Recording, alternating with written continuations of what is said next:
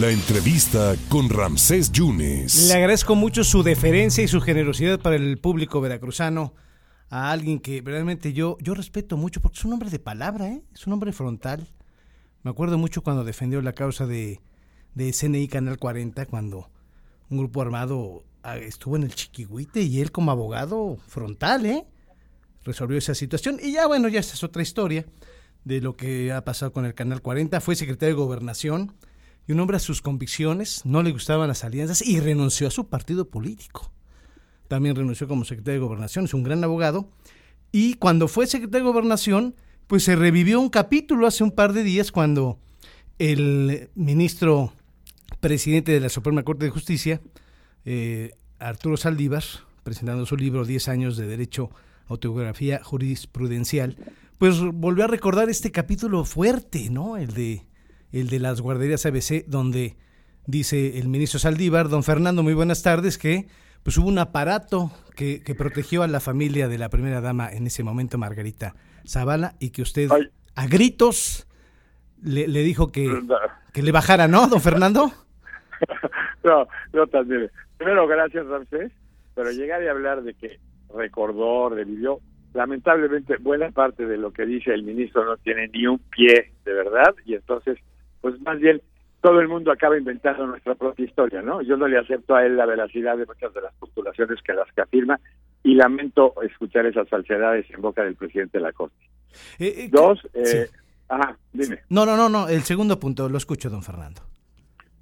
Dos, a mí me parece, y lo he dicho mil veces, que el propio ministro Saldívar se autodenigra en tres niveles. Primero, al, al, al hoy gritar a gusto del soberano, lo que entonces cayó, lo que dice haber callado sobre el autoritarismo del gobierno de Calderón.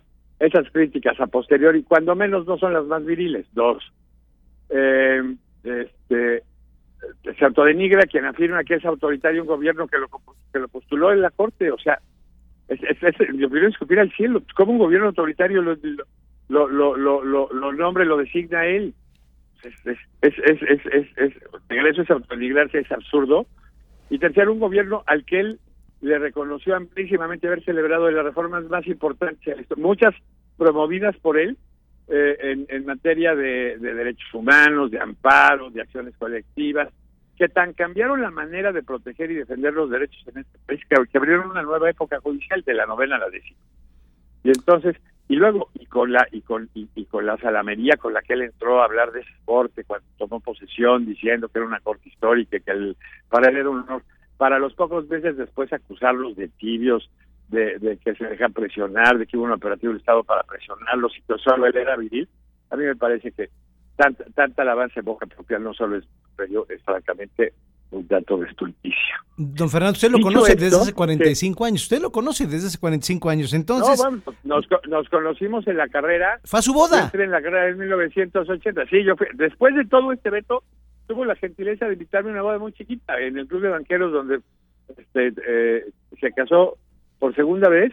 Y, fue una boda chiquita, íntima, muy agradable. Yo me sentí muy honrado, me la pasé muy bien. Poca gente, poca gente amiga y todo y, bueno, y hoy toma unas distancias. Le digo, el problema de don Arturo es que se va ubicando en la vida pues, como le conviene, pero entonces, bueno, para, para, para el beneficio de, de, de, de, de, y la amistad, pues, le convenía ser mi amigo. Ah, ahora, eh, don Fernando, entonces no no le gritó. Yo sé que habla usted fuerte, pero no no le gritó. La secretaria no se asustó ni nada. Bueno, no sé, no, habrá que preguntarle a la secretaria. O sea, yo, a ver, yo, yo hablo fuerte. Y, cuando soy enfático puede que ponga énfasis. Algunos me han pedido que por favor baje el tono porque pueden percibir mi manera de expresarme como con, con, cierta fuerza y bueno, yo, tengo que reconocer la sensibilidad de los otros y normalmente hago caso y bajo el tono. Del ministro Saliver yo no me acuerdo gritando. La verdad con ese timbre de voz estoy seguro que me acordaría y no me acuerdo de él gritando. Entonces pues ya, ya, o sea, ahora sí que me, me parecería que acabáramos a ver esta parte, fue en su oficina. Pues, qué raro que el señor ministro abuse de su oficina. Y dos, pues que no había respetar su investidura frente al secretario de Gobernación, pues que, que es el primero interesado en, en, en, en, respetarla por la importancia que el Tribunal Constitucional tiene en un sistema democrático. Entonces, y de mis argumentos jamás le mandé un recado al presidente. A mí nunca me faltaron agallas para llegar y hablar en nombre propio del gobierno de la República en función de los intereses del gobierno de la República, con los argumentos para hacer valer los intereses del gobierno de la República en términos de las libertades de las personas, en términos del necesario orden gubernamental, etcétera. Lo que se discutía entonces no era poca cosa, era la responsabilidad de los funcionarios, sí.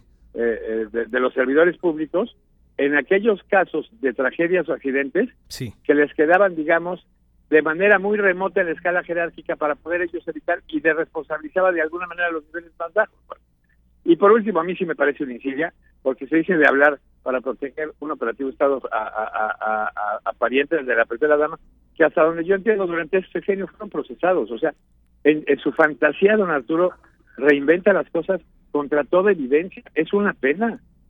Eh, don Fernando dice que todavía no hay responsable, usted me dice que sí, y el presidente le cree al, al ministro Saldívar. Bueno, pues, es, es, es, es luego, mire, luego el círculo de poder genera tanta soledad en, en, en, las pirámides, sobre todo en el presidente de la República, sí. porque la mitad de la gente, la mayoría de la gente dice la mitad es lo que quiere oír y, la, y, y, y, le esconde la otra mitad que no quiere oír. Entonces, el presidente tiene que ser un hombre muy asertivo para saber quién le falta la verdad, quién le miente y quién le dice las cosas. Eh, y, Ahora sí que cada quien tiene una responsabilidad frente a México con lo que le diga el señor presidente. Eh, para cerrar entonces, don Fernando, 8 de 11 ministros rechazaron el proyecto del 2010 del ministro Saldívar. Con argumentos solidísimos. Decir que esos argumentos de ninguna manera justifican una resolución seria que habla sobre cómo debe vincularse y atribuirse la responsabilidad a los servidores públicos en accidentes de esta naturaleza, en hechos terriblemente trágicos, pero al fin y al cabo imprudenciales, que donde por la falta de cuidado se provoca un gran dolor, pero no, no donde hay intención de matar o herir. En ese caso, este tipo de, de, de cuestiones tiene que estar bien estructurada para que se tomen las medidas para evitarlo. Déjame ponerte un ejemplo rápido, doctor. Sí, un sí, policía está en la calle, agarra macanazos a una señora cobardemente. Uh -huh. ¿no? Todo el mundo lo filma. ¿No te parecería absurdo que se voltearan a pedir la renuncia del presidente de la República? Pues sí. No sí. todos los policías dirían, yo puedo agarrar a macanazos, si le toca el de hasta arriba a ver cuándo cae. No, pues llegas y agarras a este hombre y lo metes por violar derechos fundamentales claro. ¿no? de las personas y entonces todos los otros policías se saben expuestos al riesgo de la responsabilidad porque ellos les toca evitar lo que están haciendo. Bueno, aquí está de entonces, moda los ultrax a la autoridad. Es, es, un principio de orden, ¿no? ¿Mandé? Así, aquí está de moda lo de ultrax a la autoridad en Veracruz.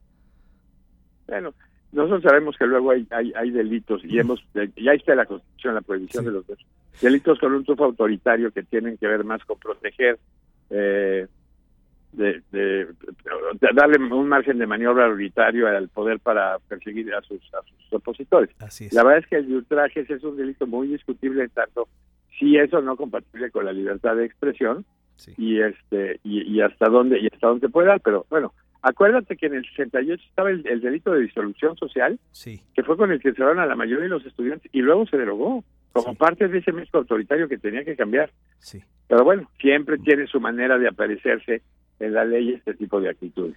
Don Fernando, le agradezco muchísimo su tiempo. Nada más quisiera saber si de alguna manera está usted eh, involucrado en la defensa de su sobrina Inés.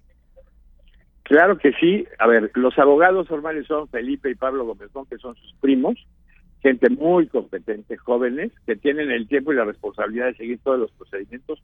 A mí me toca, digamos, como, como eh, en mi posición, apoyar a su defensa con, mi conocimiento de los temas, con mi capacidad de ser escuchado este, por, las, por los órganos judiciales y buscar una solución en donde los intereses legítimos de la República sean preservados y las faltas que existieren sean subsanadas y que se parta de, de, de, de, la inteligencia de que Inés es una mujer de casa, madre de siete hijos, o que cuida de siete hijos, eh, eh, con sus propios problemas de salud, vinculada fundamentalmente eso y a sus fundaciones para la ayuda de las mujeres, y que de este tipo de logos no tiene idea, ella hizo lo que le pidió su marido.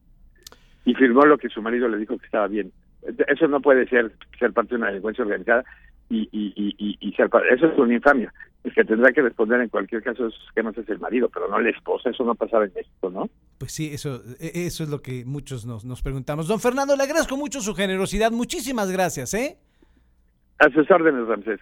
Muchas gracias, muchas gracias al licenciado Fernando Gómez Montt. Era secretario de Gobernación en el 2009, cuando la tragedia de la guardería ABC, y hace algunos días, presentando su libro El Ministro Saldívar, eh, volvió ¿no? a meter el tema, que hubo un aparato de Estado para proteger a los familiares de la primera dama en aquel momento, la diputada federal ahora, Margarita Zavala, y esta es la versión de don Fernando, quien también de paso habló sobre la defensa de Inés Gómez Montt, quien está prófuga, junto con Víctor Manuel Álvarez Puga por muchísimos, muchísimos millones de pesos. Ella dice, bueno, ella hizo lo que su marido le, le dijo. Bueno, ahí está don Fernando Gómez Montt.